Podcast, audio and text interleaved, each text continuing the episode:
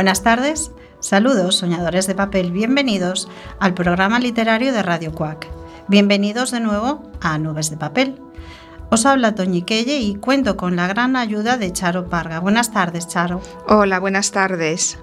Y al frente de los controles está el mejor técnico del mundo mundial. Hola, Mario Lois.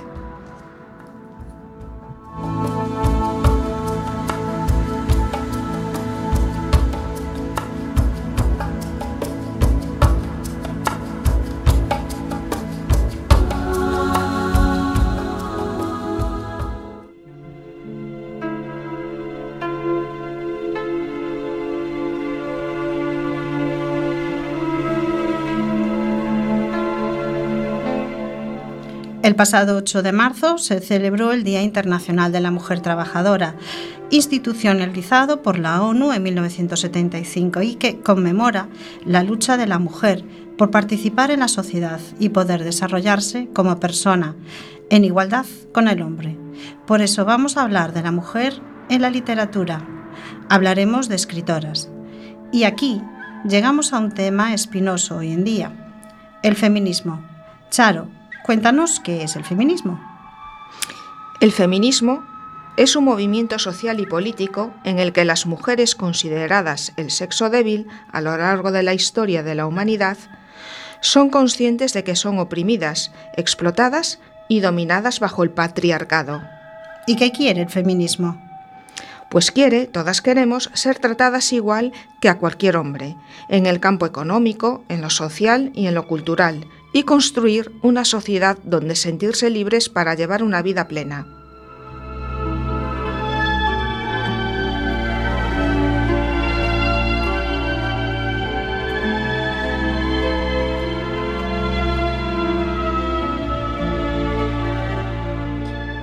Los principios universales de igualdad de derechos que todo ser humano tiene sin distinción de sexo, raza, religión o ideología son negados o simplemente olvidados hay una desigualdad real de poder, derechos, bienes y de oportunidades entre hombres y mujeres. El feminismo lucha para que sea para que se igualen los derechos de las mujeres a los de los hombres y que se reconozcan y se cumplan tales derechos. El feminismo se cuestiona la estructura social y critica los valores y prácticas del sistema patriarcal. Toñi, ¿y qué es el patriarcado? Pues el patriarcado es una estructura de organización social en la que el hombre por sí solo es el que ejerce la autoridad sobre los bienes económicos, es decir, el patrimonio familiar y el reparto de esos bienes. También en el hogar, cuando se establecen las normas y los comportamientos morales en la esfera política, legal y religiosa. El feminismo reconoce que en muchos casos aún estamos en un patriarcado histórico y quiere transformar este desequilibrio de poder para llegar a una sociedad más igualitaria y justa. Estas protestas hoy en día ocurren en donde la situación de la mujer ha, mejorado notablemente, es decir, en los países desarrollados. En las naciones en vías de desarrollo, el movimiento feminista solo lo llevan a cabo las mujeres que pudieron tener acceso a una educación superior, a la cultura, a veces peleando de forma clandestina. Véase, por ejemplo, la lucha en contra de la ablación o mutilación genital en países africanos.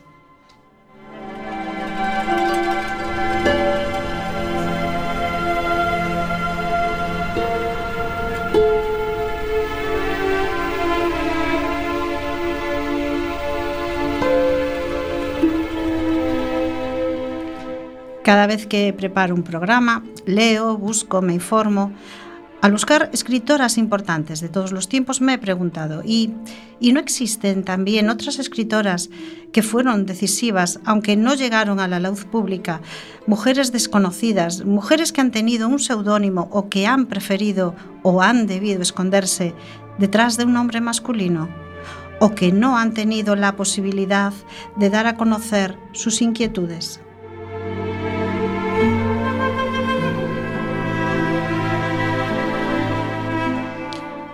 Debido a una ley no escrita, históricamente el papel de las mujeres se limitaba y a veces se limitaba a ser esposas y madres abnegadas. Cualquier intento por ser independientes era criticado. No había muchas opciones para las que buscaban un camino distinto y quienes lo intentaban encontraban a su paso un mundo lleno de obstáculos.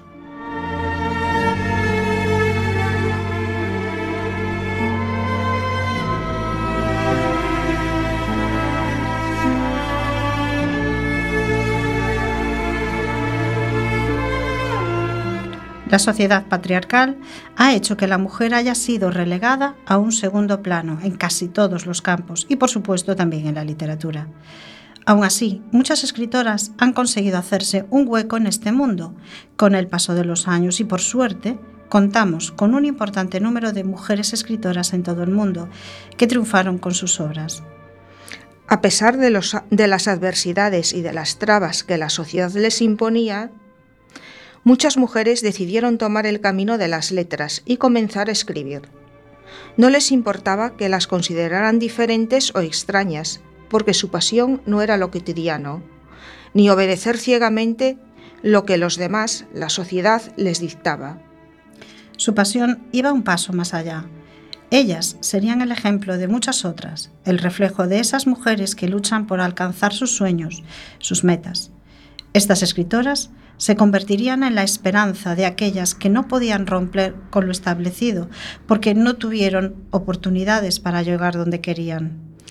Muchas de estas escritoras se hicieron clásicos de la literatura que trascendieron épocas y a través de sus escritos hacen soñar, tanto a hombres como a mujeres, mostrando una realidad, a veces dura, a veces complicada, pero siempre desde una perspectiva femenina que transforma el mundo que ellas quieren mostrar.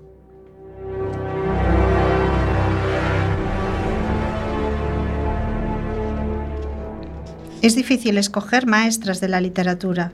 El tiempo de este programa de radio es poco y afortunadamente los nombres son muchos. Empiezo esta gran selección para el primer programa no solo basada en el renombre de la escritora, sino en la importancia que su obra tuvo en su época y en la literatura. Ellas son algunas de las más grandes de todos los tiempos, las reconocidas, pero aún así sigo pensando en aquellas que no lo fueron y que siguen, siguen en la sombra de la historia.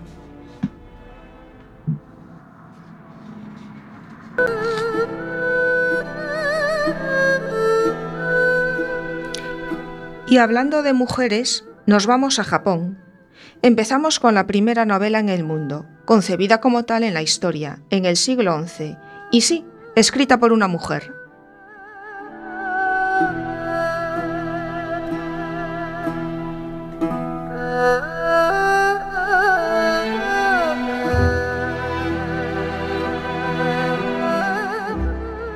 Genji Monogatari, la historia de Genji, es una novela clásica, una de las más influyentes dentro de la literatura japonesa, considerado como la más antigua de la historia, escrita alrededor del año 1000 por una mujer, Murasaki Shikibu.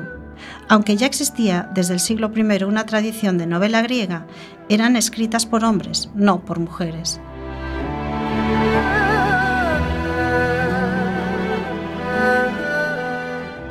Murasaki Shikibu era hija de un funcionario de la nobleza y nieta del gran poeta Fujiwara no Kanesuke, cuyas poesías aún siguen siendo populares en Japón.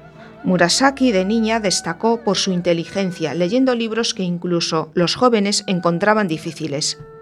Su vida no fue muy feliz y plasmó su experiencia en la corte contando la historia del príncipe Genji en 54 capítulos, que incluyen su vida amorosa, su recuperación en el poder imperial y la vida de sus hijos tras su muerte.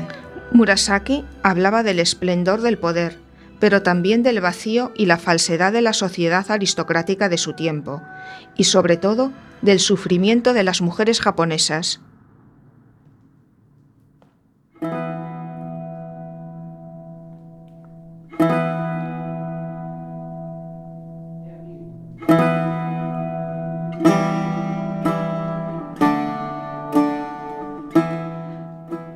Murasaki Shikibu fue la primera en reflejar con realismo todas las emociones propias del ser humano y explicaba el contraste del refinamiento de la riqueza y la belleza de la naturaleza con los sufrimientos y miserias impuestas a los personajes femeninos, víctimas de una sociedad poligámica donde el hombre podía tener varias esposas.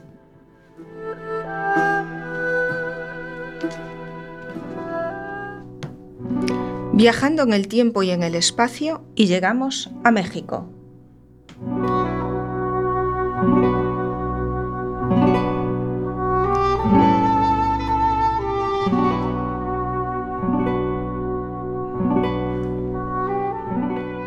Sor Juana Inés de la Cruz, mexicana, nació en 1651, en una época en que a las mujeres no se les permitía acercarse al conocimiento, solo rezaban y realizaban las tareas del hogar. En pleno siglo XVI, una mujer levantó la mano para abrirse paso en el mundo de las letras, donde solo algunos hombres tenían acceso a leer y escribir. Pero la necesidad de Juana Inés de ignorar menos y querer aprender más la lleva a la corte del virrey en la Ciudad de México, primero como servidumbre y más tarde como dama de honor de la virreina. Cuando su talento para escribir se descubrió, se convirtió en una artista protegida por la corte, ya que sus villancicos y versos eran muy apreciados. Allí en la corte le quisieron arreglar matrimonios ventajosos, pero finalmente ingresa en una orden religiosa donde le permitirían leer y estudiar. Es considerada la primera poetisa y escritora latinoamericana, una de las primeras escritoras del siglo de oro que llegó a la fama.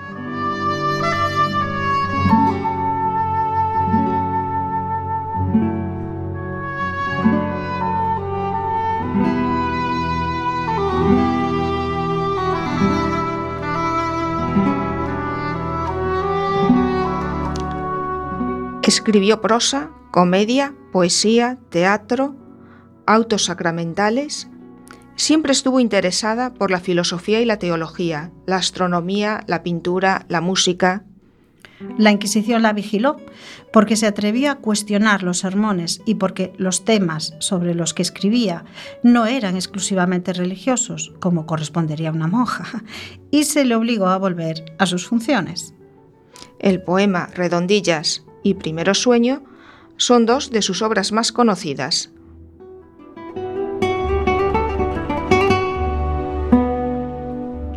Uno de los grandes temas que analizó en sus obras fue el amor verdadero y la integridad del valor y la virtud. Y lo sorprendente para la época en la, que vivió es que trata a la mujer como un personaje fuerte, capaz de manejar las voluntades de los que la rodean y guiar su propio destino. Sor Juana es considerada una escritora feminista porque sentó las bases de la liberación de la mujer en su poema Respuesta a Sor Filotea y en la redondilla Hombres necios.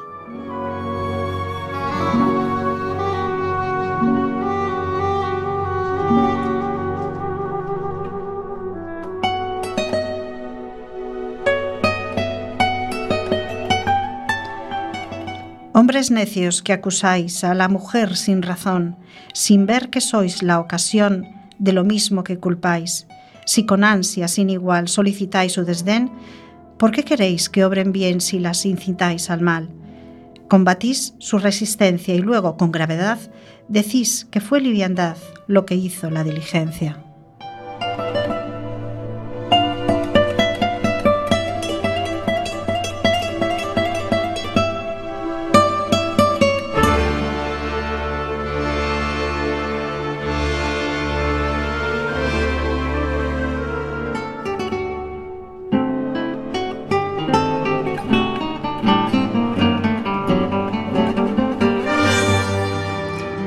Llegamos a Galicia.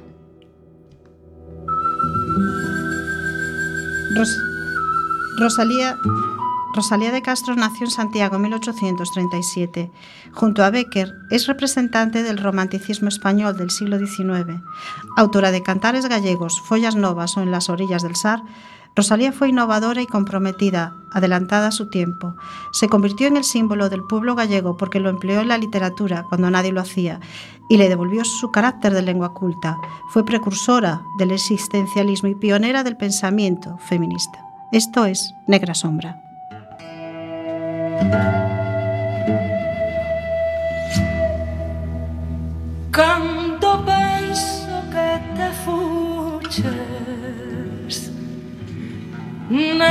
negra sombra que me assombras O oh, pedos meus cabezales tornas facendome mofa. Cando imagino que sida No mesmo sol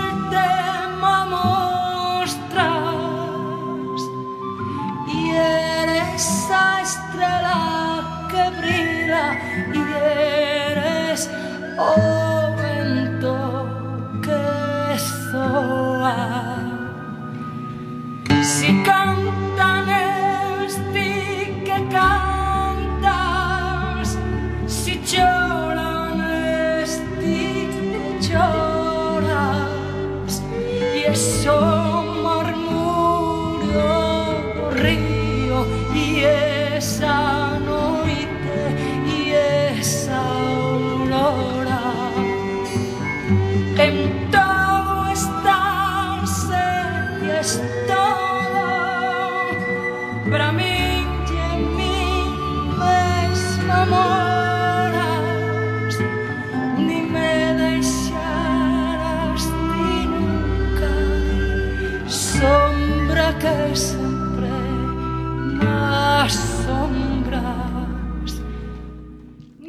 En sus obras reflejó la situación de esa Galicia dolorida y maltratada, desangrada por la emigración. Denunció la pobreza del campesinado gallego y la precaria situación laboral que sufrían sus habitantes fuera de su hogar, gente que iba a trabajar casi como esclavos.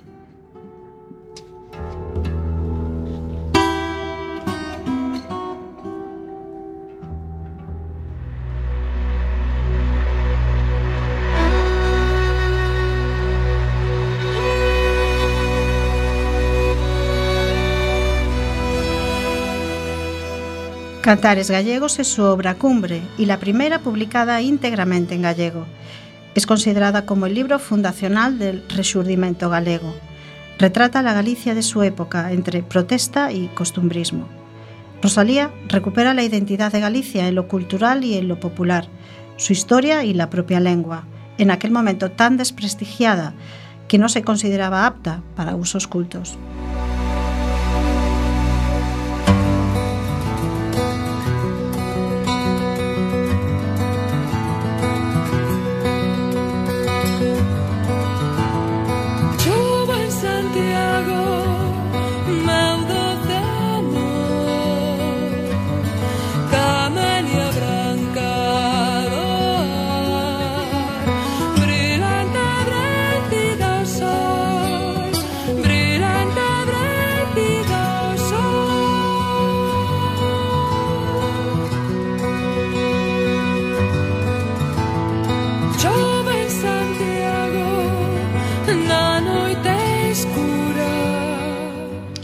Rosalía fue una mujer que no tuvo miedo a ser políticamente incorrecta. Precursora del feminismo, reivindicó el papel de la mujer en la cultura, mostrando una faceta intimista, con la tristeza como compañera en su vida, quizás influida por su mala salud y sus problemas personales.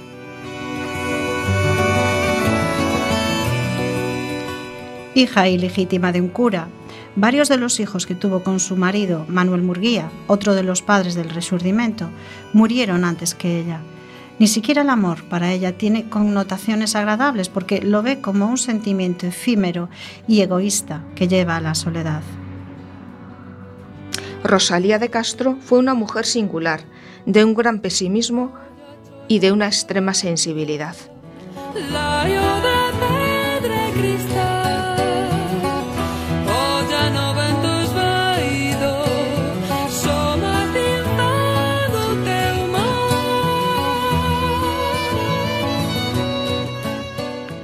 Follas Novas fue publicado tan solo un año antes de la muerte de Rosalía en Padrón en 1884.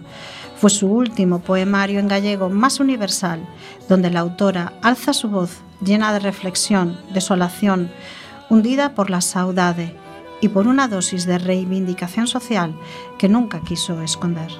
y sobre todo quiso denunciar la dolorosa situación de la mujer en sus obras La hija del mar y La flor, describiendo las dificultades que había sufrido en sus propias carnes.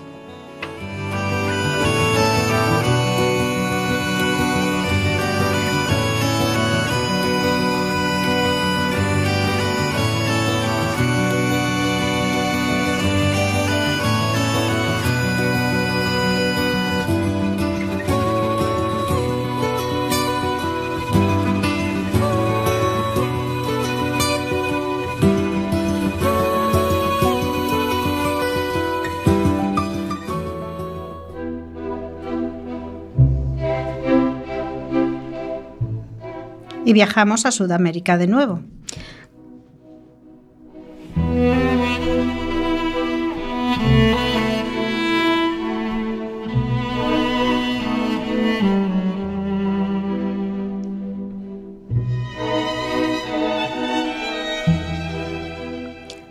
Gabriela Mistral nació en Chile en el 1889. Se convirtió en la primera escritora latinoamericana en recibir el Premio Nobel en 1945. Además de poeta, fue cónsul de Chile en varias ciudades del mundo, Nápoles, Lisboa, Nueva York, y participa en la Asamblea de las Naciones Unidas representando a Chile.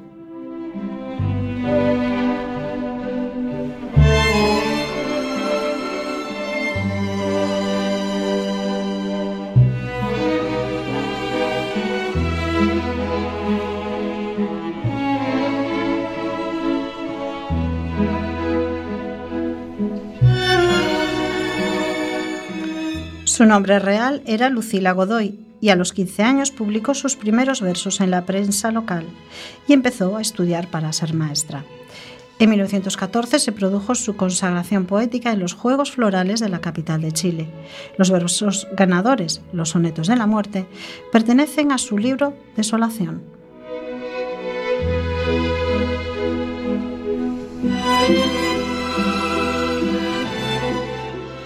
Del nicho helado en que los hombres te pusieron, te bajaré a la tierra humilde y soleada.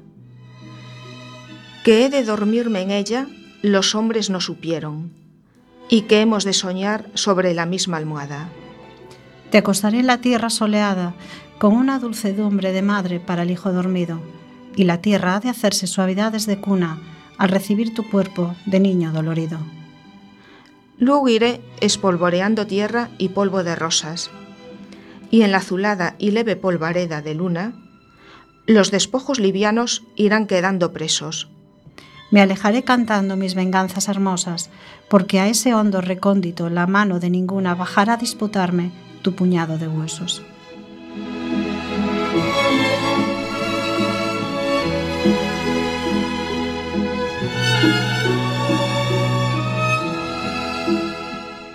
La obra poética de Gabriela Mistral es modernista, como Rubén Darío, con lenguaje coloquial y sencillo, pero con imágenes violentas y símbolos.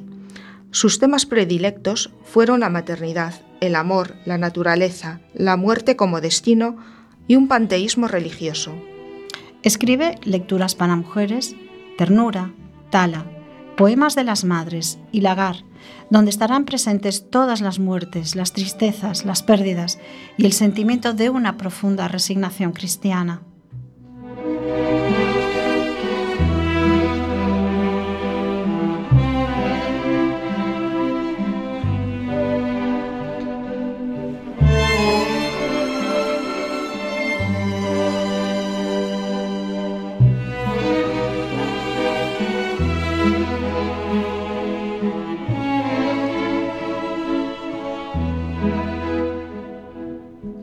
Gabriela Mistral fue una intelectual que reflexionó sobre los problemas más importantes de la sociedad. Defendió los derechos humanos, impulsó reformas educativas y fue capaz de convertir en poesía los sentimientos más difíciles de explicar, el amor, el dolor y la muerte. Escribió duros alegatos en favor de los derechos de la mujer. Decía, Instruir a la mujer es hacerla digna y levantarla. La mujer instruida deja de ser esa fanática ridícula, esa esposa monótona que para mantener el amor conyugal no cuenta más que con su belleza física. Las mujeres estaban condenadas a quedarse en su hogar y ella defendió la reforma agraria, la educación primaria obligatoria y la igualdad de salarios entre el hombre y la mujer. Gabriela Mistral escribió a favor de los más desprotegidos.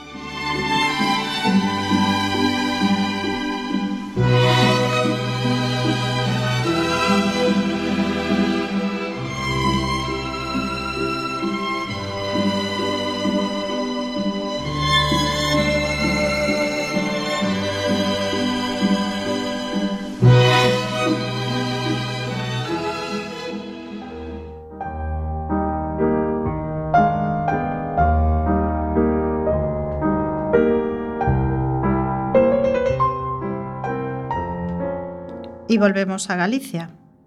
Concepción Arenal nació en Ferrol el 31 de enero de 1820.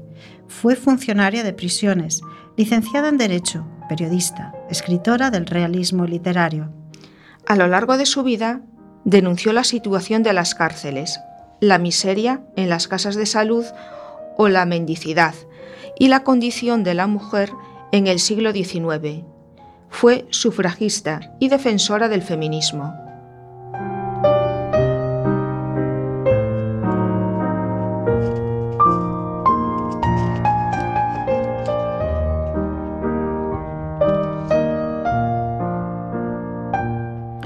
A los 21 años, para poder ingresar en la Facultad de Derecho de la Universidad de Madrid, tuvo que disfrazarse de hombre y finalmente fue autorizada a asistir a clases. De ideas liberales y progresistas, también participó, vestida de hombre, en tertulias políticas y literarias y colaboró en el periódico La Iberia. Concepción escribe La beneficencia, la filantropía y la caridad, que presentó al concurso convocado por la Academia de Ciencias Morales y Políticas, bajo el nombre de su hijo Fernando, que tenía entonces 10 años. Y después de una serie de conflictos sobre la forma incorrecta de presentar su escrito porque era mujer para el concurso, al final se le concedió el premio y fue la primera mujer premiada por la Academia.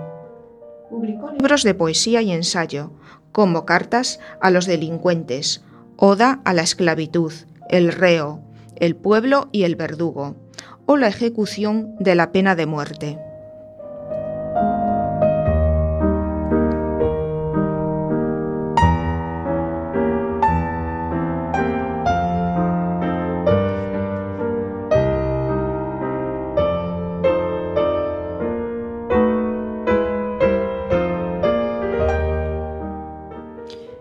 1868 fue nombrada inspectora de casas de corrección de mujeres y fundó la Construcción Benéfica, una sociedad dedicada a la construcción de casas baratas para obreros.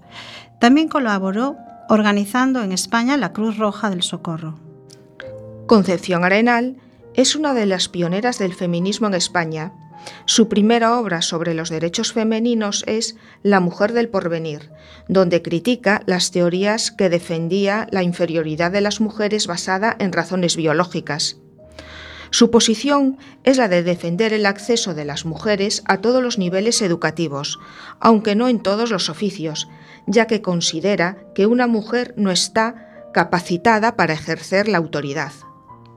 Denuncia la escasa preparación en la industria de la mujer y el poco salario con que se recompensa un gran esfuerzo y un gran empleo de tiempo. Como solución, propone que se apliquen a las obreras los mismos medios de instrucción y rehabilitación que a los obreros.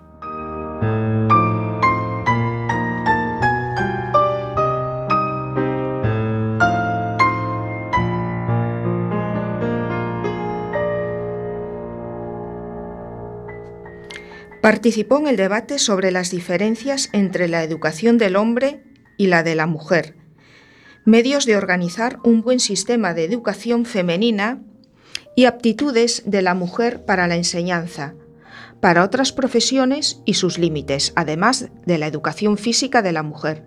La, vicepresiden- la vicepresidenta de esta mesa de debate fue Emilia Pardo Bazán.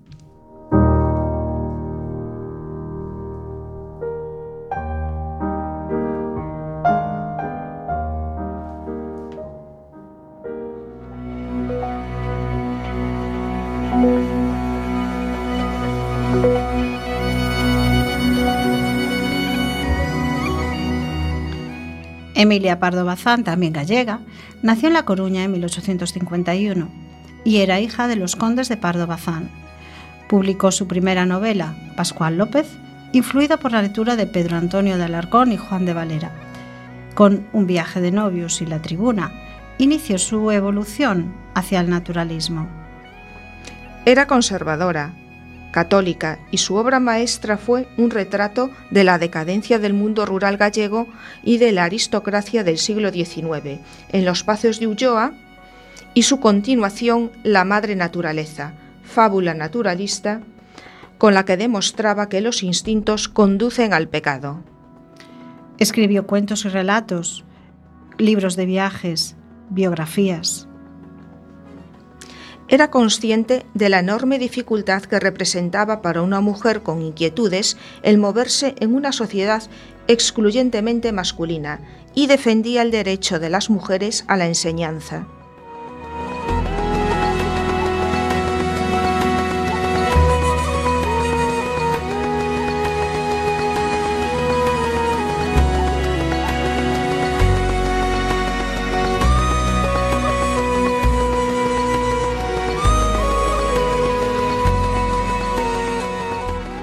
Doña Emilia pensaba que la mujer es lo que el hombre ha querido que sea.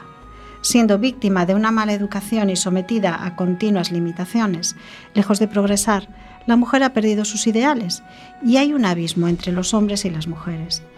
Al hablar de la mujer española de su época, Emilia Pardo Bazán estudia las diferentes clases sociales. Sus simpatías están con la mujer del pueblo, que es la única clase que conserva el carácter nacional subraya su originalidad, espontaneidad y su condición de trabajadora. Destaca la campesina gallega y la obrera industrial catalana, símbolos de la mujer nueva de la civilización moderna. En el polo opuesto está la aristócrata, que ella, ella era aristócrata también, de la que critica su ociosidad y superficialidad. Pero las palabras más severas de doña Emilia van dirigidas contra la mujer de la clase media, a quien le reprocha su falta de originalidad y espontaneidad, su holgazanería, su incultura, la mediocridad de sus aspiraciones y su cursilería y ridiculez, la absurda imitación que tiene de la aristocracia y ese continuo quiero y no puedo, su estrechez de miras, su falta de energía, que explican la dócil aceptación del estado de dependencia e inferioridad en que vive con respecto al hombre.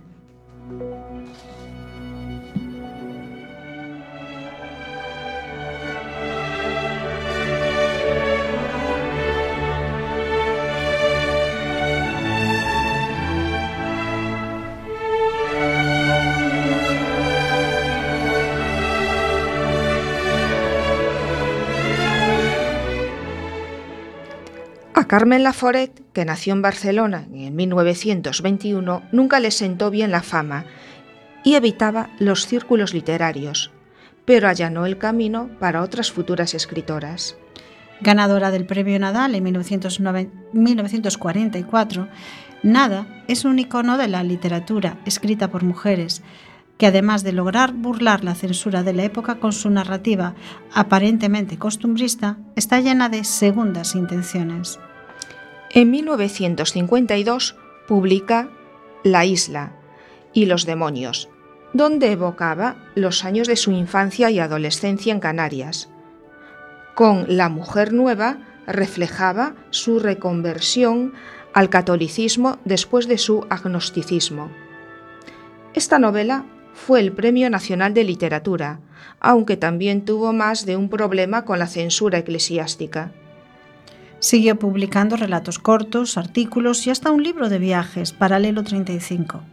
Pero en los 70 padeció depresiones, vivió la separación con su marido y sintió un rechazo cada vez mayor de la, vida pública.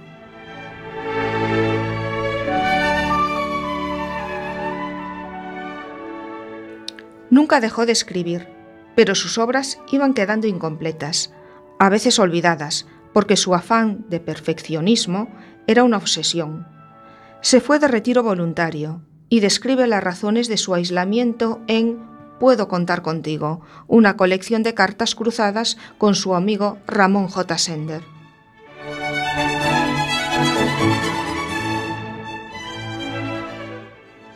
En su novela Nada, la joven Andrea llega a Barcelona en 1939, cargada de ilusiones y dispuesta a emprender sus estudios universitarios. Pero sus ansias juveniles chocan con el mundo gris cargado de violencia que son sus abuelos y sus tíos, que la acogen en su casa. Laforet supo, supo transmitir la lenta agonía de la pequeña burguesía de la posguerra. Los personajes adultos caminan desorientados por temores y heridas mal cicatrizados. Frente a ellos, Andrea y su amiga Ena representan una nueva generación que ve cómo sus ansias de crear un mundo diferente son sistemáticamente abortadas. Con su tono eh, desesperadamente existencialista, Nada es una novela urbana y moderna, pieza clave del realismo literario de posguerra, donde fueron pocas las voces literarias que se elevaron sobre el silencio y menos de mujeres, consideradas la retaguardia doméstica de un país militarizado y machista. Pero fue en ese contexto poco favorable en el que una chica de 23 años sorprendió a todos con su primera novela, que pasaría a la historia de la literatura española y universal.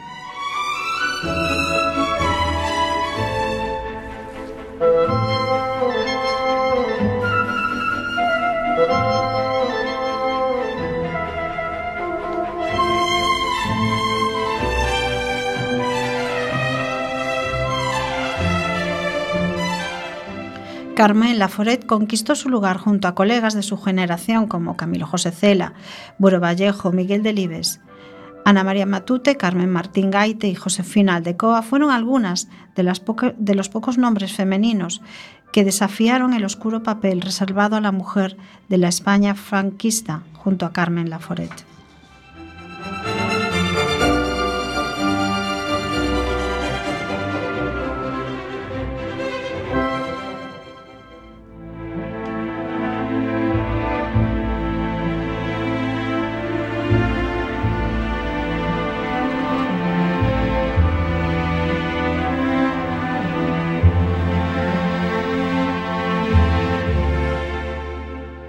Isabel Allende nació en Chile en 1942.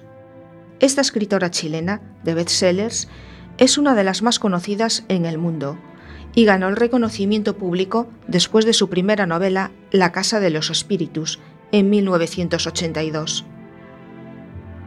La historia de la familia Trueba, contada a través del realismo latinoamericano, retrata cuatro generaciones de la historia chilena.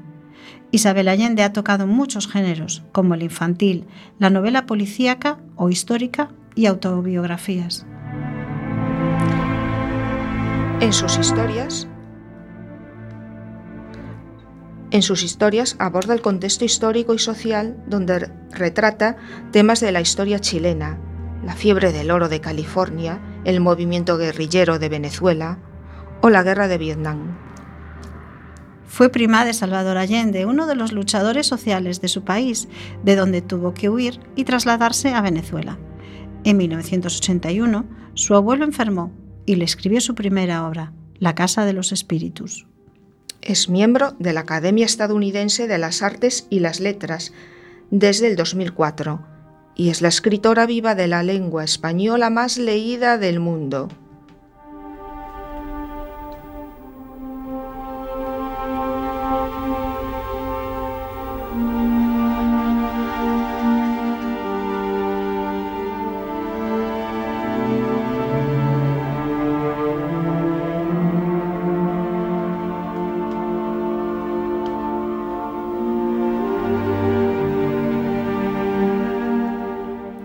Isabel Allende es una infatigable luchadora por el empoderamiento de la mujer cuando veía que los hombres de su familia tenían todos los privilegios y derechos, mientras que su madre era la víctima. Nació en los años 40 en una sociedad católica muy conservadora, pero se rebeló contra la autoridad masculina ya de niña y se convirtió en periodista defensora del feminismo.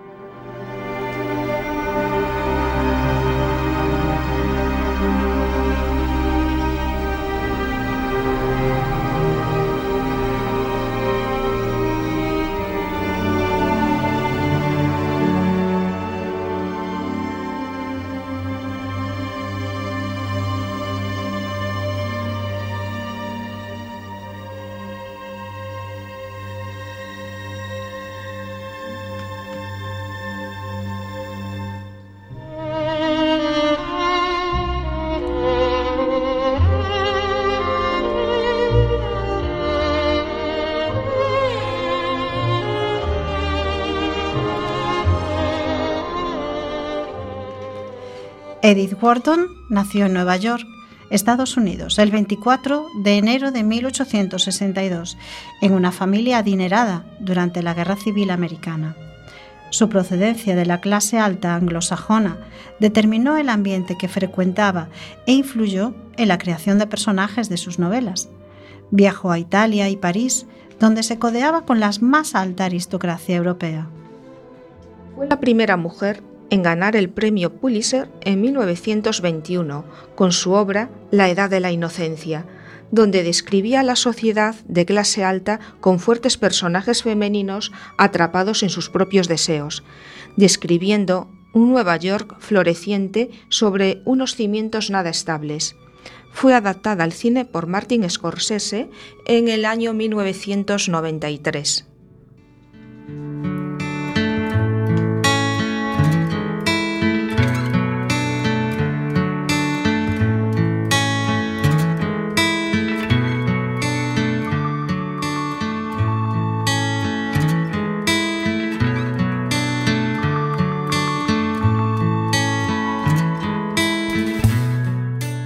El 25 de enero de 1882, en Londres, nace Adeline Virginia Stephen, más conocida como Virginia Woolf.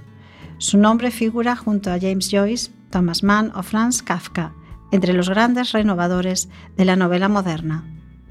Experimentando con la estructura del tiempo y del espacio de la narración, Virginia perfeccionó en sus novelas el monólogo interior, que es la representación de los pensamientos de un personaje, de forma inconsciente, tal y como surgen en su mente. Algunas de sus obras más famosas, como La señora Dalloway, Alfaro o Las olas, usan este recurso en donde hay un equilibrio entre el mundo racional y el irracional. Virginia Woolf reflexionó sobre la condición de la mujer, la identidad femenina y sus relaciones con el arte y la literatura, en ensayos como Una habitación propia, que destaca por la repercusión posterior para el feminismo. Y en novelas como La inquietante y misteriosa Orlando, en la que se difuminan las diferencias entre la condición masculina y femenina del protagonista, que era un aristócrata que se transformaba en mujer. Virginia creció en un ambiente culto con escritores, artistas e intelectuales amigos de su padre. Se casó con Leonard Woolf, con quien fundó en 1917 la editorial Hogarth Press, que editó la obra de la propia Virginia y la de otros escritores como Catherine Mansfield, Eliot o Sigmund Freud.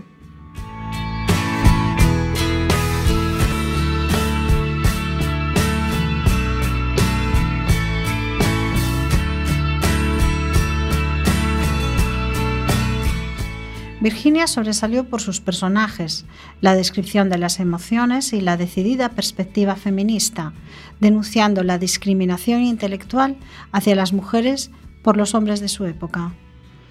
En La señora Dalloway, el monólogo interior brilla con especial intensidad, porque al igual que el pensamiento, la escritura se volvía caótica pero directa, saltando de una idea a otra, siguiendo las preocupaciones de la sociedad de entreguerras. La señora Dalloway es un icono del feminismo universal, con su trama, que se desarrolla en un solo día, hablando de temas como la depresión, la bisexualidad y el rol doméstico de la mujer. Solas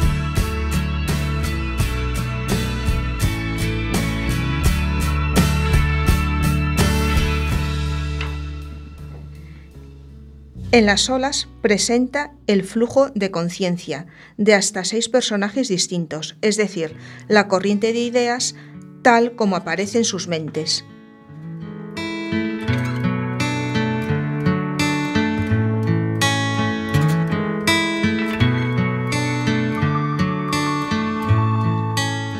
Virginia Woolf, en una habitación propia, hablaba de la condición femenina, de las limitaciones y dificultades a las que se enfrentaba una mujer que quisiera dedicarse al arte, o a la literatura o a cualquier área intelectual.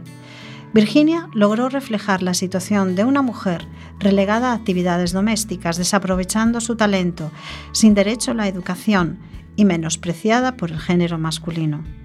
En esos momentos las mujeres carecían de independencia económica e incluso de pensamiento. Se les consideraba inferiores al hombre, eran acosadas en las calles, no podían acceder a determinados trabajos.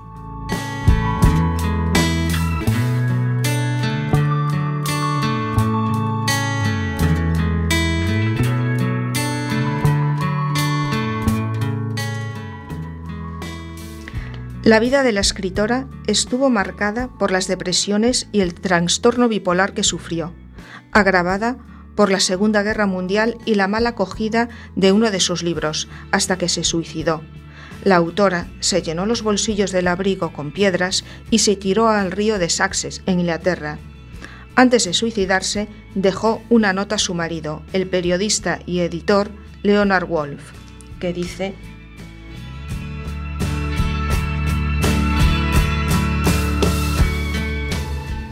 Querido, creo que voy a enloquecer de nuevo.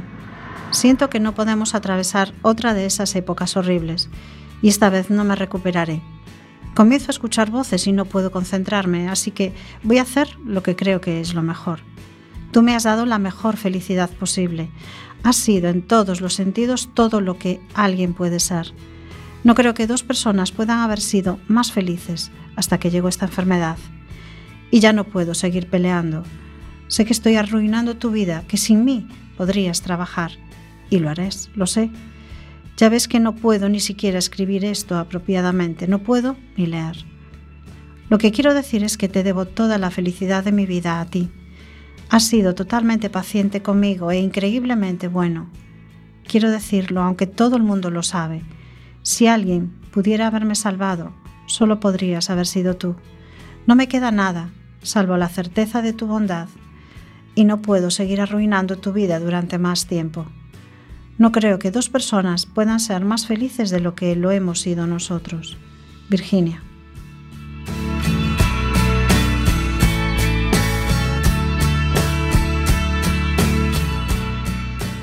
La obra de Virginia Woolf ha sido muy influyente en muchas mujeres escritoras, artistas y sus palabras, sus frases nos han hecho meditar sobre las diferencias que vivimos dependiendo de si naces hombre o mujer. Nos ha dejado varias frases para hacernos pensar.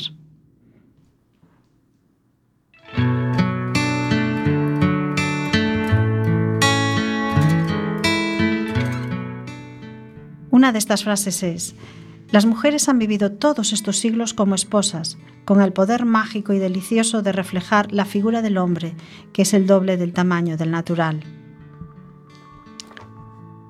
Una mujer debe tener dinero y una habitación propia si desea escribir ficción. No hay barrera, ni cerradura, ni cerrojo que puedas imponer a la libertad de mi mente. La verdad es que escribir constituye el placer más profundo. Que te lean es solo un placer superficial. Nada hay tan raro cuando se está enamorada como la total indiferencia de los demás. Amar nos separa de los demás. Nos produce náusea la vista de las personalidades triviales que se descomponen en la eternidad de lo impreso.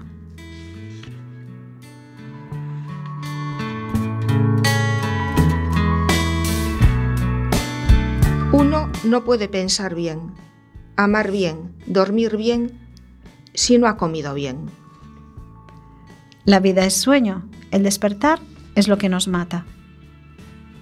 El amor es una ilusión, una historia que una construye en su mente, consciente todo el tiempo de que no es verdad, y por eso pone cuidado en no destruir la ilusión.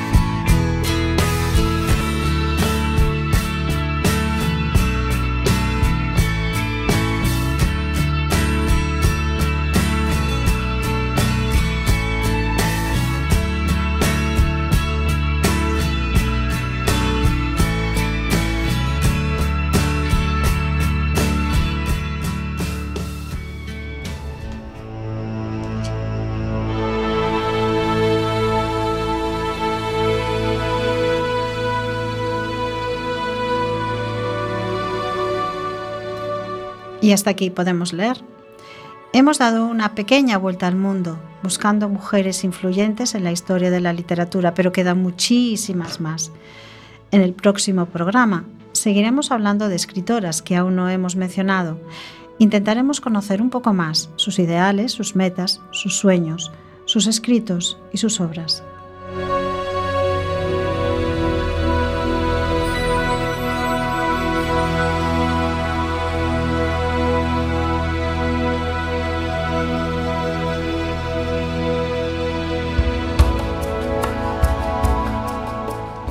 En anteriores ocasiones, en otros programas, ya hemos conocido algunas y hemos hablado de sus libros y de lo que nos quisieron contar.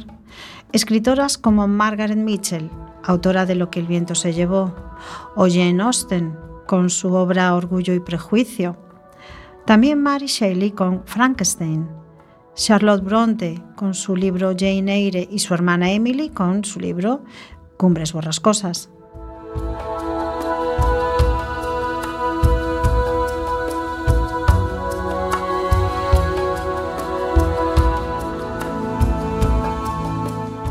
Hemos hablado de la importancia de Gloria Fuertes en nuestro país, de Alejandra Pizarnik y Alfonsina Storni en Argentina, María Dueñas, pero aún quedan muchas, muchas más. Así que el 22 de abril, dentro de un mes, más.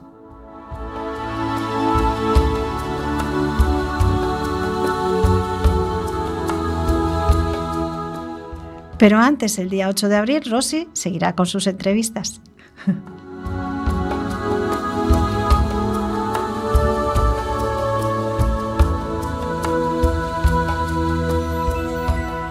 Gracias por escucharnos, por querer ignorar un poquito menos y aprender un poquito más. Esperamos que os haya gustado el programa de hoy. Gracias por tu ayuda, Charo. Muchas gracias. Gracias a ti, Toñi. Y gracias, Mario. Genial, como siempre. Buenas noches. Nos despedimos. Eh, se despide Toñi hasta, hasta dentro de un mes, hasta el 22 de abril, con la segunda parte de las eh, escritoras eh, más, más importantes. Seguro que habrán quedado muchas eh, que os parecerán también importantes, pero es que es imposible recordarlas todas. Pues lo dicho, buenas noches eh, y hasta pronto, soñadores de papel.